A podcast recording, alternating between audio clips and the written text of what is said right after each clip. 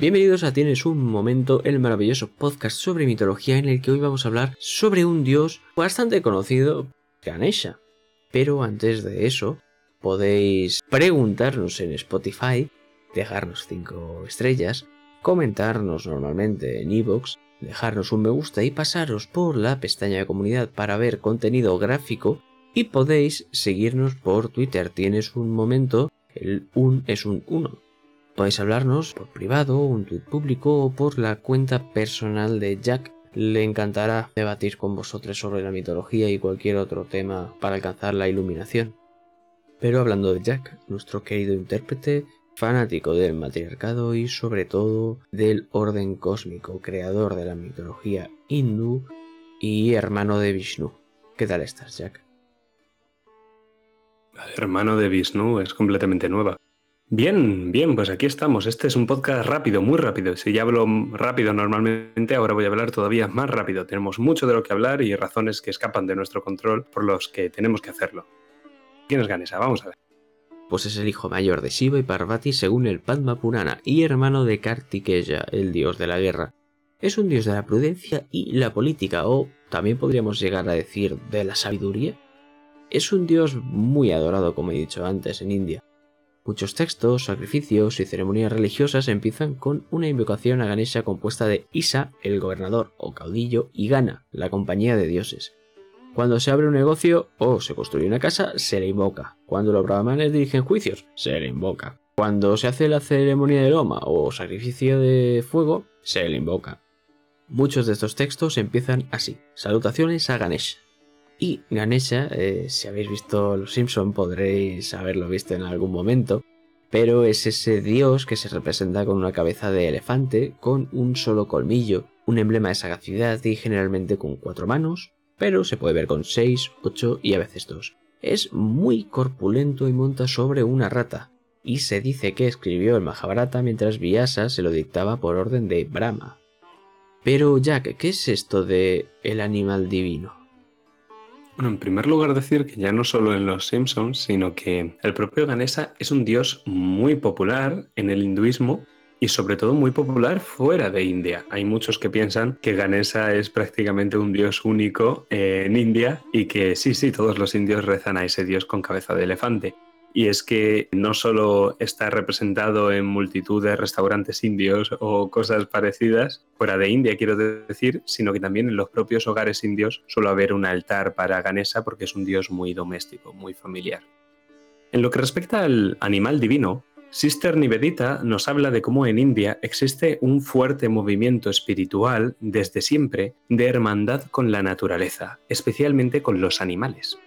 Las historias budistas conocidas como yatakas son parecidas a las fábulas de Esopo, que tienen animales y moralejas. Sin embargo, las fábulas y las yatakas son distintas en algo.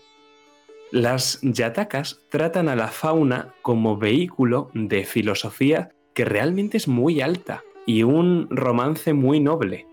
Realmente las fábulas de Esopo utilizan a los animales para ilustrar proverbios, transmitir enseñanzas, moralejas, ¿no? Para esto es para lo que sirven las fábulas de Esopo. Pero en cambio, los yatakas van mucho más allá.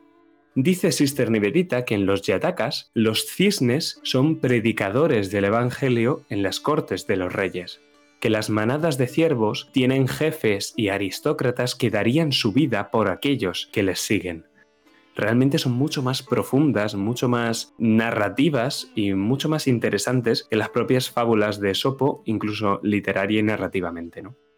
Y esto se debe a que en estas religiones dármicas, las Jatakas son budistas, aunque Ganesha es un dios netamente hinduista, los animales son mucho más que meros animales.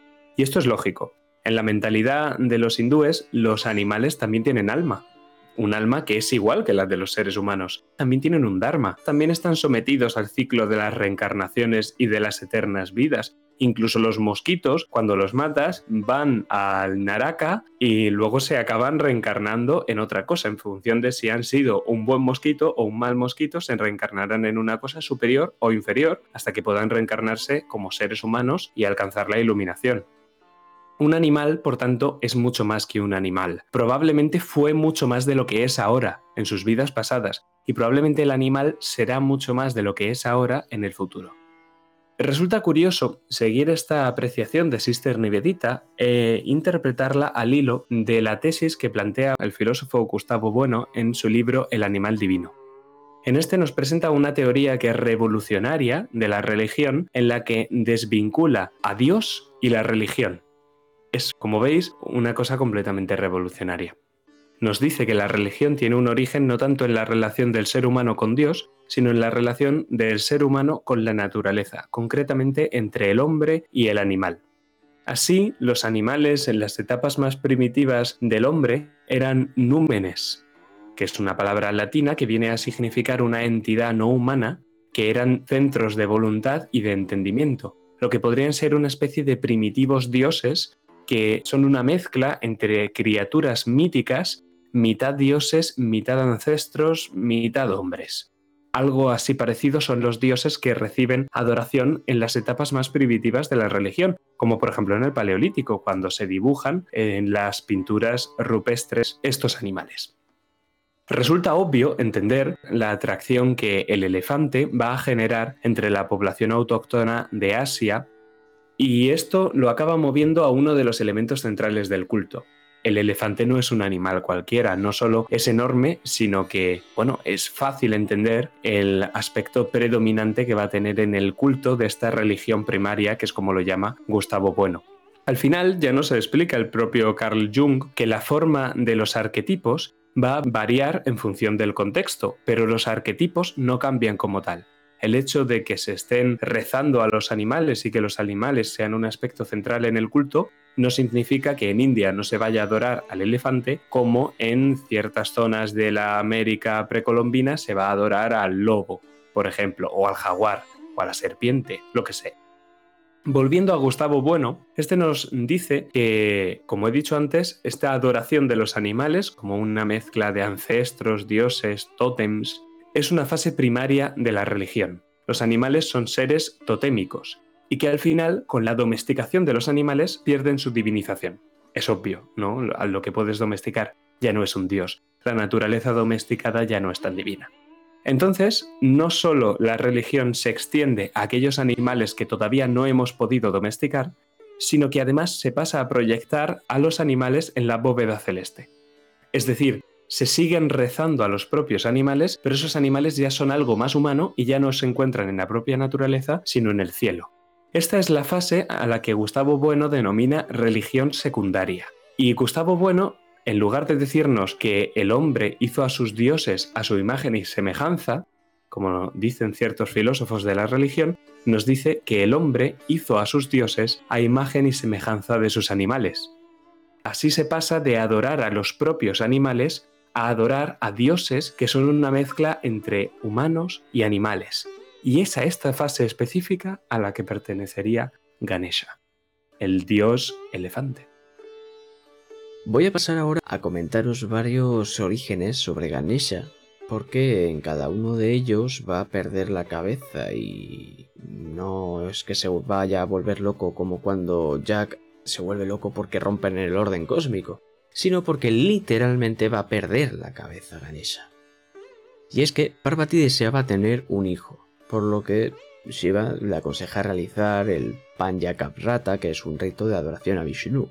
Lo realiza claramente en la orilla del Ganges junto al Brahman Sanat Kumara y vio primero la forma luminosa de Krishna y después pasó a ser como un viejo Brahman.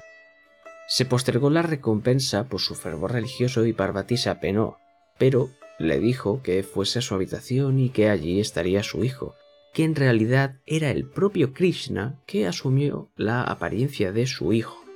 Se organiza una fiesta y entre estos asistentes se encuentra Sani, que es maldecido por su esposa por rezar a Vishnu y desatenderla, por lo que si miraba a alguien en esta fiesta lo iba a fulminar en el acto. Parvati le dio permiso para mirar a su hijo y claramente su cabeza se separa del cuerpo, ascendiendo hasta el cielo. Todos lloran, pero Vishnu, porque es el puto amo, pues monta en Garuda y baja para arrancar la cabeza a un elefante y ponerse la Ganesha. Todos festejaron menos Sani porque Parvati lo maldijo haciendo que cojease. Es un poco cruel. Otro de estos orígenes es en el que Shiva mata a Aditya y aunque luego lo resucita, Kashyapa ya lo maldice con que su hijo perdería su cabeza. En este caso, la cabeza de elefante que se utiliza es la montura de Indra, que al ofender a Durvasas hizo que la guirnalda de flores que puso Indra a su elefante le decapitase, pero Vishnu, como siempre, viene a salvar el día otra vez y le regala otro elefante a Indra. En el Matsya Purana se relata que Parvati creó a Ganesha de los aceites y ungüentos usados en el baño. En el Shiva Purana continúa contando cómo le ordena salvaguardar los baños mientras se baña Parvati. Ganesha no permite que Shiva entre y empezaron a pelear porque vamos a ver unas cuantas veces a Ganesha liándose a putazos con gente y a mí me produce bastante gracia. Al final, ¿qué pasa? Que eh, Ganesha acaba sin cabeza y Parvati enfadada manda a su marido Shiva a que busque la primera que encuentre, que en este caso es la de un elefante. Por último, en el Baraja Purana, los sabios se preguntaban qué se podía hacer para obstaculizar la realización de las malas obras, ya que no había ninguna dificultad al realizar tanto buenas como malas. Entonces fueron a buscar consejo en Shiva y mientras pensaba, miró a Parvati. Del resplandor de su semblante aparece un joven con las cualidades de Shiva que cautiva a todas las mujeres del cielo. ¿Qué pasa? Que Parvati se pone celosa y maldice a Ganesha haciendo que tomase esta cabeza que tanto le representa de elefante y le saliese esa gran barriga, ¿no? que hablábamos antes de que era muy corpulento, para perder su belleza. Yo he dado unos cuantos orígenes de Ganesha en cuanto a la mitología. ¿Qué origen histórico tienes tú de Ganesha, Jack? Pues si ya hay todos esos mitos que nos has relatado y van sobre el origen mitológico de Ganesha, Respecto al origen histórico, os puedo decir que hay incluso más versiones. De hecho, podríamos hacer, y al principio he estado tentado, un podcast solo comentando teorías sobre el origen de Ganesa. Teorías históricas, quiero decir, porque es muy loco el enjambre de teorías que hay al respecto. Vamos a intentar meternos en ello. Y voy a empezar por lo que está claro, sin teorías ni especulaciones. Lo que sí que sabemos, y lo recogen investigadores como Awad Narain, es que Ganesa es claramente reconocible para nosotros durante el Imperio Gupta. Esto es el periodo clásico de la India, que es aproximadamente los siglos IV y V después de Cristo. Que quede esto bien claro, a partir del siglo IV y V después de Cristo podemos identificar a Ganesha como un dios. Y a partir de allí se va a ir desarrollando y relacionando. ¿Quiere decir esto que la primera vez que aparezca sea en el Imperio Gupta? No. Quiere decir que es cuando nosotros sabemos que ya estaba ahí. Entonces hay muchas teorías sobre el origen. Que podamos distinguirlo como dios a partir de entonces no implica que su culto naciera en este periodo. Ganesha no es un dios védico, y aquí empiezan los problemas. No aparece en los Vedas como un dios propio, y también pasaba esto con Shiva, por si lo recordáis, del primer podcast que hicimos de la mitología hindú. Shiva, que además es padre de Ganesha y muchos de estos mitos que hemos visto, como padre o al menos marido de su madre.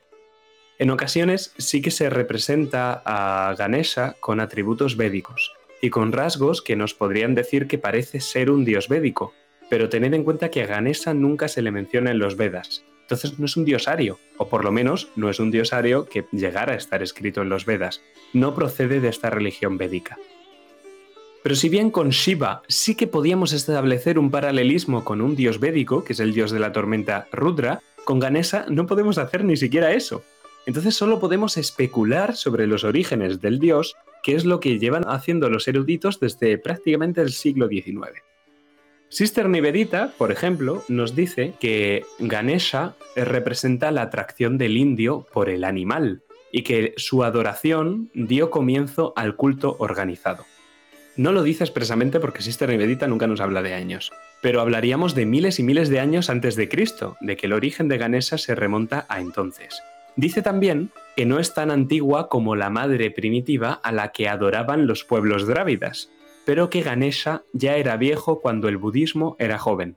Sabiendo que el budismo se originó en torno a los siglos VI y V a.C., Sister Nivedita coloca el origen de Ganesha como una época muy anterior. Estos son mil años antes de lo que nosotros tenemos constancia de lo que ya se adoraba. Esto coloca al dios como objeto de una adoración drávida y presumiblemente anterior a la llegada de los arios. Y esta hipótesis cuadra con la que sostienen algunos investigadores que nos dicen que Ganesha era uno de los Vinayakas. Los Vinayakas eran unos demonios de la mitología que supuestamente son anteriores a la etapa védica y que se ocupaban de crear obstáculos y dificultades si es que no se les adoraba correctamente. En lo cual, pues bueno, eh, si me adoras mal, te fastidio. Si no me adoras, te fastidio. O sea que había que adorarles siempre, ¿no? Lo suyo era un win-win.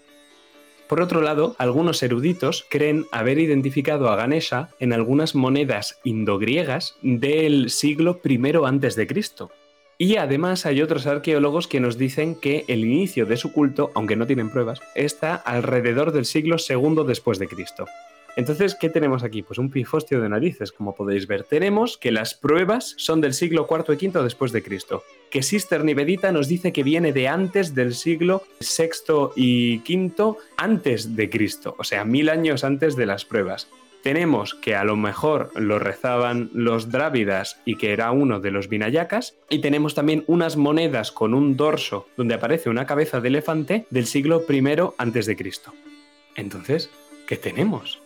Pues bueno, enfrentados a estos eruditos, nos dicen que en el siglo II después de Cristo existe el dios elefante, pero no Ganesha. Esto quiere decir que existe un espíritu de la naturaleza, un yaksha, un espíritu con cabeza de elefante que sí es verdad que existía y por eso aparecen las monedas del periodo indogriego del siglo I Cristo. Pero el hecho de que aparezca en estas monedas un elefante no significa que ya se estuviera adorando al dios Ganesha. También tenemos por otro lado a Kurt Wright, que es un investigador que va a ser el más crítico con la hipótesis dravidiana del origen de Ganesha.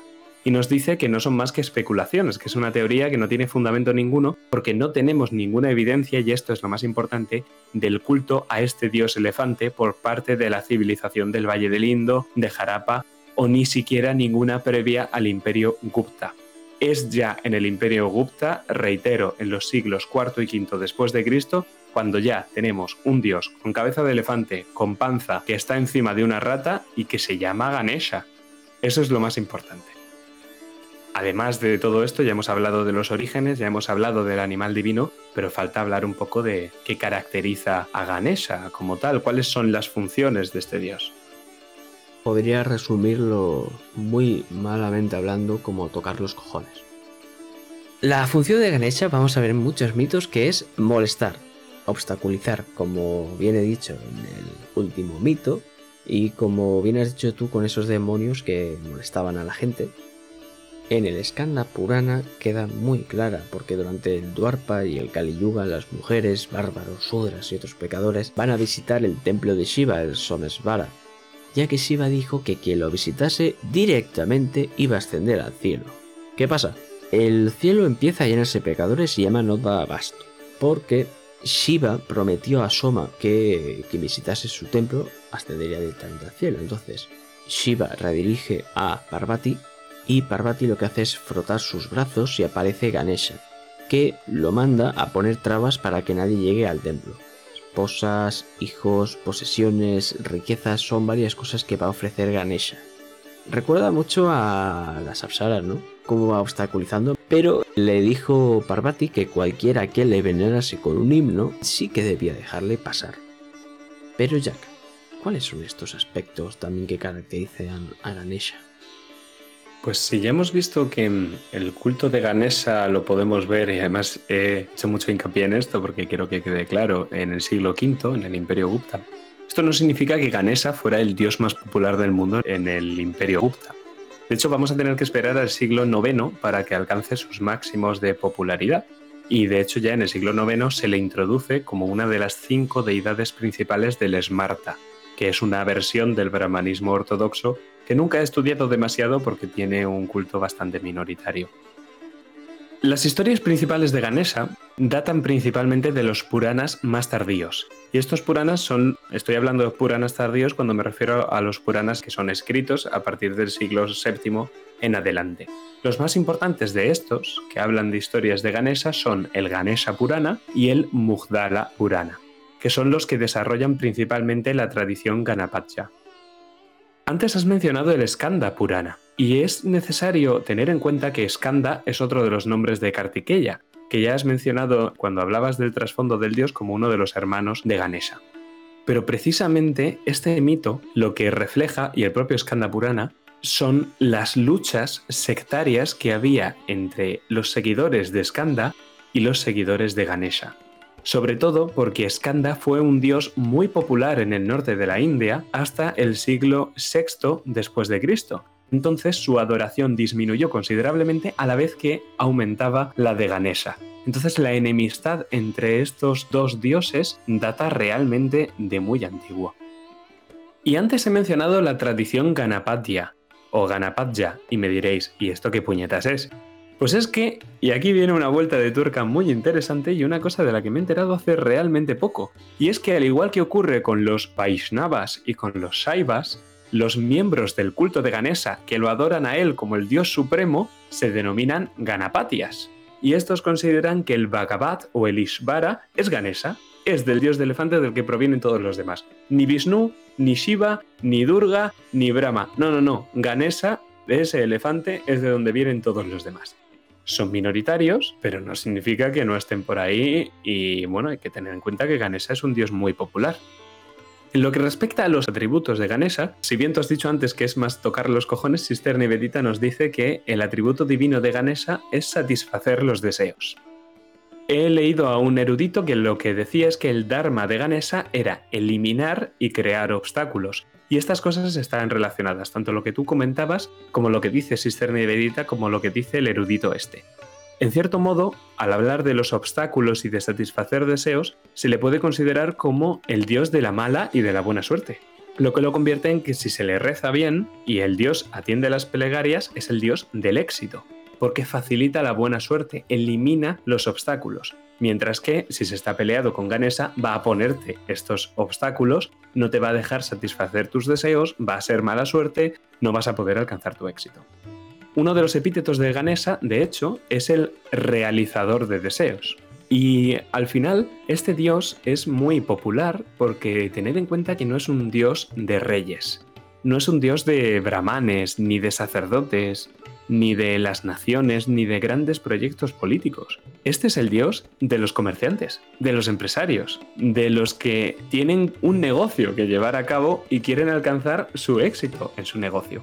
Por tanto, ya desde la propia aparición del dios, quienes siempre lo han seguido más devotamente son los comerciantes, que desde muy antiguo han sido un colectivo esencial en la India y que en cierto modo lo sigue siendo.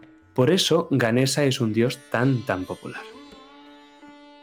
Y por último yo os voy a contar, creo que de los mitos que más gracia me hacen porque vamos a encontrar lo que más caracteriza a Ganesha como os he contado yo, que es el obstaculizar y el pegarse con personas a, puñetazo limpio. Y es que a Ganesha se le conoce también como Ekadanta por ese característico y único colmillo que tiene. ¿Por qué? Porque Parasurama, el discípulo favorito de Shiva, va a visitarlo, pero como está durmiendo, Ganesha le impide entrar. Entonces dice que no me dejas entrar. Pues ahora va, a flipar, se quitan las camisetas como los canis y empiezan a pegarse. Y Ganesha le está pegando una tremenda paliza a Parasurama. Pero aparece Rama y le lanza el hacha que Shiva le había dado a su discípulo Parasurama. Y Ganesha la reconoce y, como nos dicen los textos, la recibe con humildad partiendo uno de los colmillos. Yo me lo imagino como abriendo los brazos y, cayéndose la lagrimita de felicidad viendo el hacha cómo se dirige a su cabeza. Parvati encoleriza y cuando va a maldecir a Rama, Krishna aparece en la forma de un niño para calmarla. Y Brahma además promete a Parvati que Ganesha será adorado antes que los demás dioses, por eso en todos los textos y todo esto que os contaba al principio de las salutaciones a Ganesha, que es lo primero que vemos. Nos has hablado antes del movimiento este religioso de Ganesha. ¿Qué puedes contarnos más sobre estos movimientos? Cuando me pongo así filosófico y os hablo de teoría de religiones, tengo que siempre remontarme un poquito más atrás. Ya hablábamos en el podcast de Yama que hay distintas sendas para alcanzar la liberación espiritual, el moksha, no la moksha realmente. Entonces la más antigua de todos estos caminos, Marga, para alcanzar la liberación es el Nana Yoga. El yoga es la acción por la que se toma el camino y el marga es la senda que conduce hacia la liberación, ¿no? Clases de sánscrito aquí conmigo. Entonces esta senda, el Nana Yoga, es el que se propugna en los propios Upanishads y la filosofía Advaita Vedanta. Ya lo he repetido muchas veces, es que se va a alcanzar la liberación mediante el progreso intelectual que conduce al conocimiento introspectivo de que la identificación entre el Atman y el Brahman es absoluta. Es decir, que tú eres lo mismo que el absoluto y que el todo. Y una vez seas consciente de todo esto, alcanzas la liberación. Esto lo que implica es multitud de ascetismos y de meditación y de pasarlo mal para quitarse todos los deseos que tiene el propio corazón y así abstraerse de todo. Porque solo mediante la abstracción de todo te das cuenta de que realmente la vida es una ilusión, no importa nada porque todos somos Brahman. Esto es el Nana Yoga. Pero hay otros caminos de la liberación, como es por ejemplo el Karma Yoga, el yoga de la acción. El yoga de la acción está basado en el cumplimiento del deber y la realización de los rituales para alcanzar esta liberación. Esta es la doctrina que se plantea en el Bhagavad Gita, cuando Krishna convence a Arjuna de que la forma de alcanzar la liberación es la vía de la acción. Esto es, tiene que hacer lo que debe, cumplir con su Dharma. En el caso del Bhagavad Gita, cumplir con su Dharma es la maravillosa acción de matar a toda su familia. Y solo así Arjuna va a poder alcanzar la liberación. Como veis, una vía maravillosa, de hecho, el filósofo Ernesto Castro comentaba que la vía de la acción para alcanzar la liberación desde un contexto religioso es precisamente la que puede, por ejemplo, justificar el terrorismo. El haciendo esto, que es el cumplimiento de mi deber, voy a alcanzar la liberación. El terrorismo religioso, estoy comentando. El asesino de Gandhi era seguidor de esta propia doctrina, del karma yoga. Esto, por supuesto, llevado al extremo. Obviamente hay unos caminos intermedios que no necesariamente son tan negativos, ¿no? Pero aún así hay un tercer camino, y este es el predominante en la India actual, que es el Bhakti, el Bhakti Marga o el Bhakti Yoga. El Bhakti, aunque ya lo he comentado anteriormente, habría hoy que profundizar un poco más en él porque es como se basa el culto de Ganesha.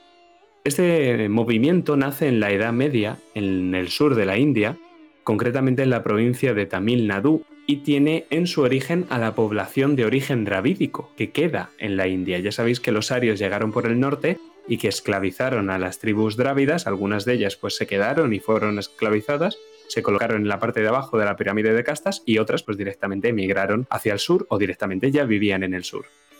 Pues esta población sureña de origen dravídico es la que va a empezar a generar el movimiento Bhakti, y al final el movimiento se va a extender por toda la India y va a alcanzar el norte. A partir del siglo XII, de hecho, se convirtió en la forma de religiosidad más popular de toda la India. ¿Y en qué consiste este movimiento? Si uno se basaba en actuar, en función de lo que te dice el Dharma, y otro se basaba en el conocimiento de uno mismo, ¿en qué se basa el Bhakti? En el amor. La clave de esta vía es la unión amorosa del devoto con la persona de su Dios. El devoto, aunque sea un hombre, se transforma en los rezos, en los mantras, en una mujer enamorada de su propio Dios personal. Que no significa que su Dios personal sea el único, pero sí que es, por ejemplo, el mejor, el más guapo y al que se dirigen toda esta clase de piropos. Entonces a este Dios se le reza con la esperanza de que su amor sea correspondido y el Dios intervenga en el curso de los eventos para favorecerlo. En el caso de Ganesa, se le dice, oh Ganesa, tú que eres tan guapo, que tienes una cabeza de elefante tan bonita, por favor, haz que mi negocio vaya bien, que los barcos no se me hundan. Esta clase de cosas. Pero lo que se hace es intentar encandilar al dios, se está ligando con el propio dios, se le están diciendo piropos para que el dios al final encandilado conceda el favor al devoto. Además el bhakti es dualista, ¿Por qué? Pues porque la doctrina de la Paita Vedanta que nos dice que todos somos uno no casa con el a quién le estás rezando. Si le estás rezando a una persona y esa persona te tiene, un Dios mejor dicho, y ese Dios te tiene que conceder su favor, tendréis que ser cosas distintas, porque si no, pues directamente rézate a ti mismo y ya está. Entonces el Bhakti es esencialmente dualista. Y las prácticas, como ya decía anteriormente, se basan en los mantras. Se repite el nombre del Dios, se hace un peregrinaje a un sitio religioso como el que comentabas del Skanda Purana y de Shiva. Shiva también tiene un movimiento devocional bhakti bastante interesante. Y por otro lado, ¿cómo eran todas las prácticas religiosas anteriores? Pues si recordáis en el podcast de Agni lo comentábamos, rituales, rituales y rituales y rituales muy específicos y los propios brahmanes intercediendo en esos rituales para que todo ocurra según una forma específica. ¿Qué es lo que ocurre? Que el bhakti no casa con los brahmanes, porque claro, si no hay un ritual y eres tú sencillamente en una habitación rezando a tu dios, ¿qué tiene que ver un brahman ahí? los brahmanes al principio estaban en contra y de hecho hubo guerras y hubo persecuciones contra los seguidores de este movimiento devocional. Pero al final el movimiento era tan popular porque es tan sencillo una religión así, lejos de la ortodoxia ritual de los brahmanes, que al final los brahmanes tuvieron que admitirlo y tuvieron que unirse a este propio movimiento devocional. Y el bhakti no solo se quedó en la religión, también en el arte, en la poesía, a partir de la Edad Media hay artistas, como por ejemplo la poetisa Mirabai, que concibe la relación entre el creyente y el Dios como si fuera un amor común entre seres humanos. Y hay mucha de la poesía erótica que escribe esta mujer que es realmente religiosa. El Bhagavata Purana, que es posterior al siglo XI, ya describe al Bhakti como una etapa perfecta. Se dice en el Bhagavata Purana, algo que sería considerado una herejía antes de esto, que el bhakti es superior incluso a la moksha en la realización espiritual, que el que sigue el movimiento del bhakti ya está liberado. Esto, claro, rompe con todo lo que se ha dicho anteriormente. El primer texto que utiliza el bhakti en la denominación del contexto religioso es el Bhagavad Gita, y luego uno de los que más lo desarrolla es el Bhagavata Purana, que mencionaba antes. Entonces, al final, ¿qué pasa con el bhakti? Pues el bhakti alcanza un cenit, si nació en la Edad Media, alcanza su cenit alrededor del siglo XV hasta el siglo XVII aproximadamente y va a extender su influencia a otras religiones. De hecho, el sijismo nació en esta época y en cierto modo podría ser concebido como una secta bhakti. Tanto Vishnu como Shiva, como Devi, como el propio Ganesha han desarrollado su culto actual en torno a este movimiento devocional y es ahora mismo lo que más se lleva en India. De entre todos los movimientos destaca el movimiento del Krishna Bhakti, que es un movimiento que pertenece al Hare Krishna. Y el fundador del Hare Krishna, yo ya lo he mencionado aquí anteriormente, es Bhaktivedanta. Bhaktivedanta es Vami Prabhupada, que es un religioso y un traductor que precisamente tradujo la versión del Bhagavad Gita que yo he leído. Y este señor es uno de los mayores fans de Vishnu que me he encontrado leyendo mitología y religión hindú. Y me diréis, ¿y todo esto qué tiene que ver con Ganesha? Pues que el culto a Ganesha no tiene que ver con grandes rituales, sino con este culto íntimo, doméstico, que se hace frente a la estatua del dios y que está basado en estos principios que estaba comentando actualmente. Ganesha es un dios cercano, es un dios con el que se puede hablar con confianza, y por eso hoy día es tan popular, y por eso se le sigue adorando, entonces no podemos entender a Ganesha sin el movimiento Bhakti, igual que el movimiento Bhakti quedaría cojo sin hablar de Ganesha. 50 sombras de Grey es un movimiento Bhakti o Ganesha. ¿Eso es una trompa o un látigo para azotarme? Estoy seguro de que Mirabai escribía cosas parecidas, sí. Está muy bien esto de los movimientos y cartas eróticas a un humanoide elefantino.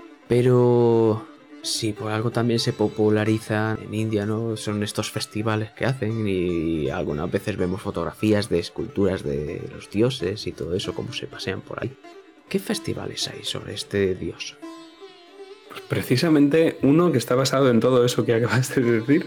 Entre finales de agosto y principios de septiembre se celebra en India el festival principal de Ganesha, que es el Ganesh Chaturthi. Es una celebración de Ganesa en honor a su aspecto de dios de la sabiduría y de la buena suerte. Y el festival, me diréis, ¿en qué se basa? Pues hay una procesión muy grande donde se sacan a la calle estatuas de Ganesa y la gente baila, se visitan los templos, se utilizan cenizas de colores, hay baños purificadores, se comen unos dulces que son llamados modak, que son típicos solo de este festival, y concretamente el último día tiene lugar la jornada más importante que se llama Ananta Chaturdashi, donde hay una procesión de estatuas de Ganesha y entre danza, música y tambores se acompaña al dios hasta que sumergen la estatua del dios en el agua, en el agua de un río o en el agua de un mar. y ahí es donde acaba la procesión. Entonces se entiende que el dios en su procesión va acumulando toda la mala suerte, al final se la lleva con él y desaparece en las aguas hasta el próximo año donde va a hacer lo mismo. Entonces deja a este nuevo año que se viene con un montón de buena suerte ya que Ganesha se ha llevado toda la mala. El ritual, en principio, no era una fiesta pública, porque he hablado antes del carácter íntimo que tiene el culto de este dios.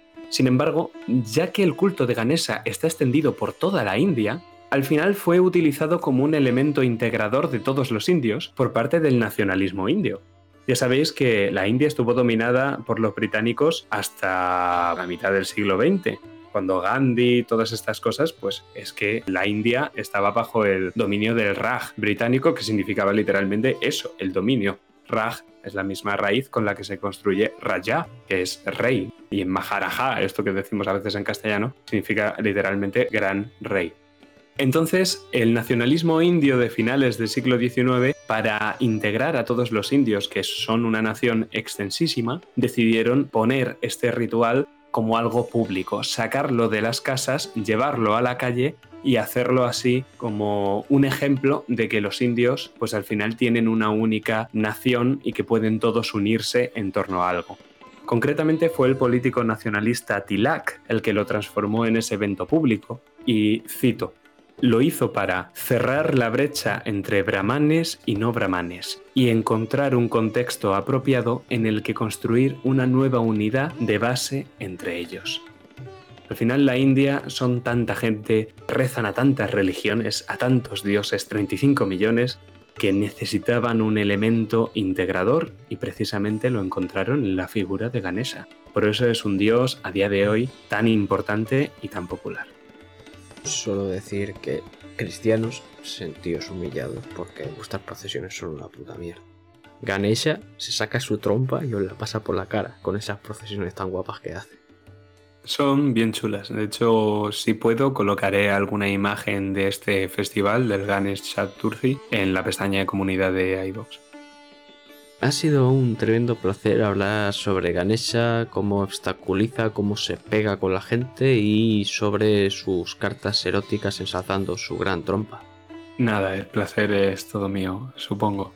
Pero bueno, ya contento porque hemos tratado ya, yo creo que todos los dioses hindúes que queríamos tratar. Así que, ¿qué vendrá ahora? ¿Qué pasará? ¿Qué misterios habrá?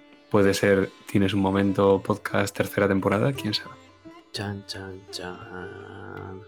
Pero antes de despedirnos, ¿alguna recomendación de libro? 50 sombras de Grey. No, ese no, pero sí que voy a recomendar el libro con el que he empezado mi intervención hoy sobre Ganesha, El animal divino, de Gustavo Bueno. Gustavo Bueno es un filósofo muy interesante y todo lo que hace es muy interesante, entonces cuando se mete a hablar de teoría de las religiones, es también interesantísimo. Podéis estar o no de acuerdo con su enfoque materialista del origen de las religiones, pero desde luego merece la pena leerlo. Pues nada más, hasta la próxima. Un saludo.